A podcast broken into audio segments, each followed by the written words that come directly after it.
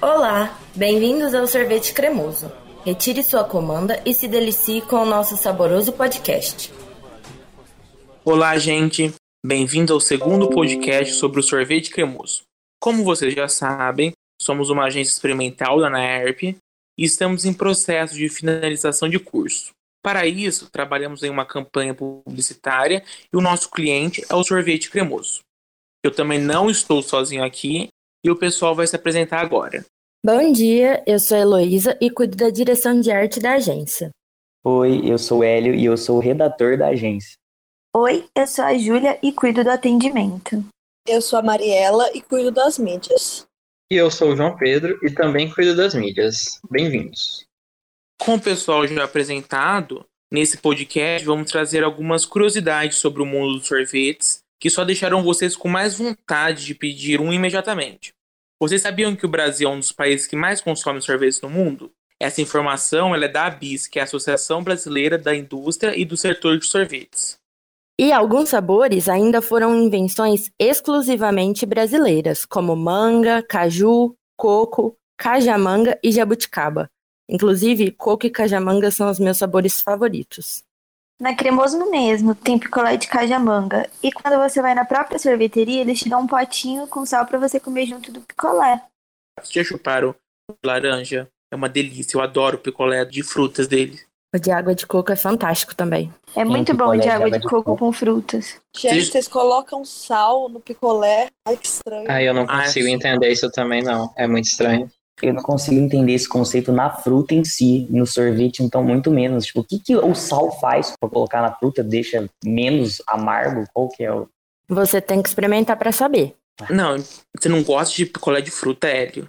Não, picolé de fruta eu até gosto, mas eu só não entendo o conceito de colocar sal no eu já não entendo pôr na fruta, imagina no picolé. Ah, tá. É o de, o de cajamanga da cremoso, ele é uma delícia, ele é salgadinho. Então você coloca o sal e ele fica perfeito. É igual quando você coloca sal, sei lá, em manga verde. É o mesmo conceito, vamos dizer assim. Eu nunca Mas, por exemplo, o de morango deles também é uma delícia. O de kiwi é perfeito, de laranja, de tangerina. Não, de kiwi é, kiwi é bom. Kiwi é muito bom, maravilhoso. E pensar que o sorvete chegou aqui no Brasil ainda na monarquia, né? Tipo, lá por volta de 1834, no Rio de Janeiro.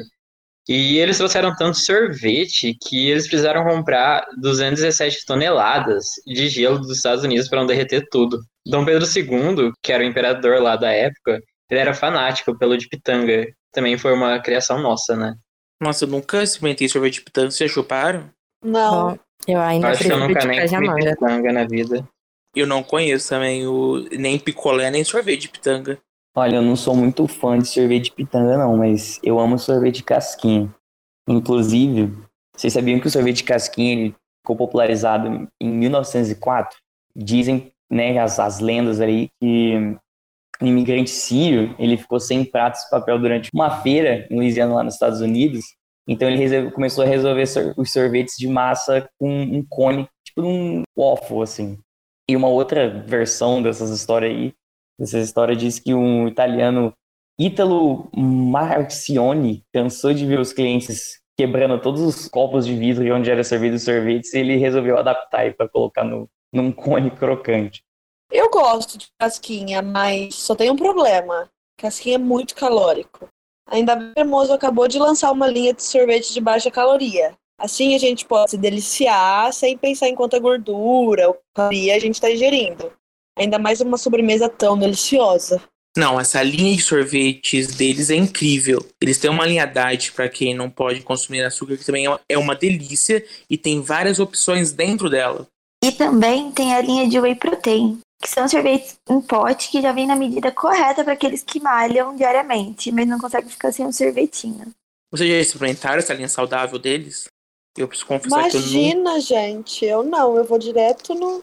Ah, eu também não sou muito fã, não, não sou muito dessa área. Mas eu sei que a Júlia gosta. A Júlia é a fitness do rolê, né? Eu adoro mesmo. Eu não gosto muito de whey protein, eu acho que tem um gosto esquisito. Ainda bem que na Cremoso ele tem outros tipos de produtos. E ainda eles são divididos em três categorias, que são sorvetes, gelatos e sorbet.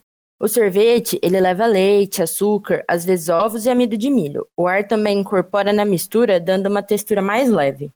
Já o gelato também tem os mesmos ingredientes do sorvete original: leites, frutas e açúcar, mas em proporções diferentes. Também costuma ter menos gordura e ar incorporada à mistura. Já o sorbet é feito com frutas, açúcar e água, não leva ovos e nenhum tipo de gordura, e é uma ótima opção para quem não pode consumir leite. Mesmo com esses diversos tipos de sorvete, diversos tipos de ingredientes, a gente ainda pode encontrar alguns são feitos de forma mais peculiar, assim, mais estranha. Em Nova York tem um sorvete que ele leva ouro comestível na composição. E vocês já devem imaginar que deve ser muito caro, né? E ele é considerado, acho que, o sorvete mais caro já registrado, por simplesmente 27 mil dólares. E deve daí muitas realidades aqui no Brasil. Nossa, gastar 27 mil dólares num sorvete tem que ser muito fã de sorvete. Eu gosto de sorvete, mas eu confesso que eu não pagaria 27 mil dólares num sorvete. E nem dá pra pensar no gosto direito que o ouro deve ter, nem deve valer a pena. Tipo, deve ser muito estranho. Não, Mas imagina deve você ser uma coisa que nem tem gosto, né? Eu imagino que você nem vai sentir, não deve ser um diferente. Não, imagina você chupar um negócio e pensar que você tá gastando 27 mil dólares. Eu acho que eu morreria do coração. Fora Ai, que deve parecer de- que você tá lambendo uma barra de ferro. Ah, eu não tenho dinheiro pra isso não, mas eu gosto mesmo é da banana split. Vocês sabiam que ela foi inventada nos Estados Unidos por um farmacêutico? Um jovem aprendiz de farmacêutico chamado David Evans. Ele teve a ideia de cortar uma banana ao meio e colocar três bolas de sorvete em cima. E aí, tcharam! Criando o que viria a ser a famosa banana split, que virou um sorvete típico dos Estados Unidos. E a sobremesa geralmente é feita com sorvete de creme, chocolate e morango. Ai, gente, tá me dando fome esse papo. Por um lado, ainda bem que tá terminando.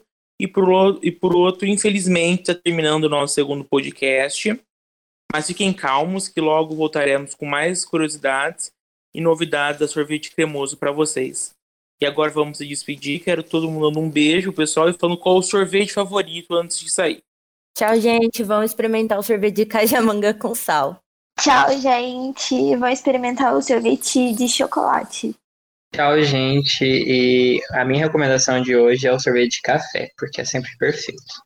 Tchau, gente. Eu com certeza indicaria o picolé de kiwi, que é o melhor que existe. Tchau, gente. Fico aqui com quem ainda não comeu banana split. Vai lá. Beijo, beijo.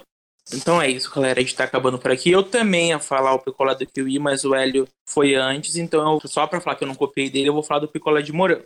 E é isso. O segundo podcast do sorvete cremoso fica por aqui. E até mais.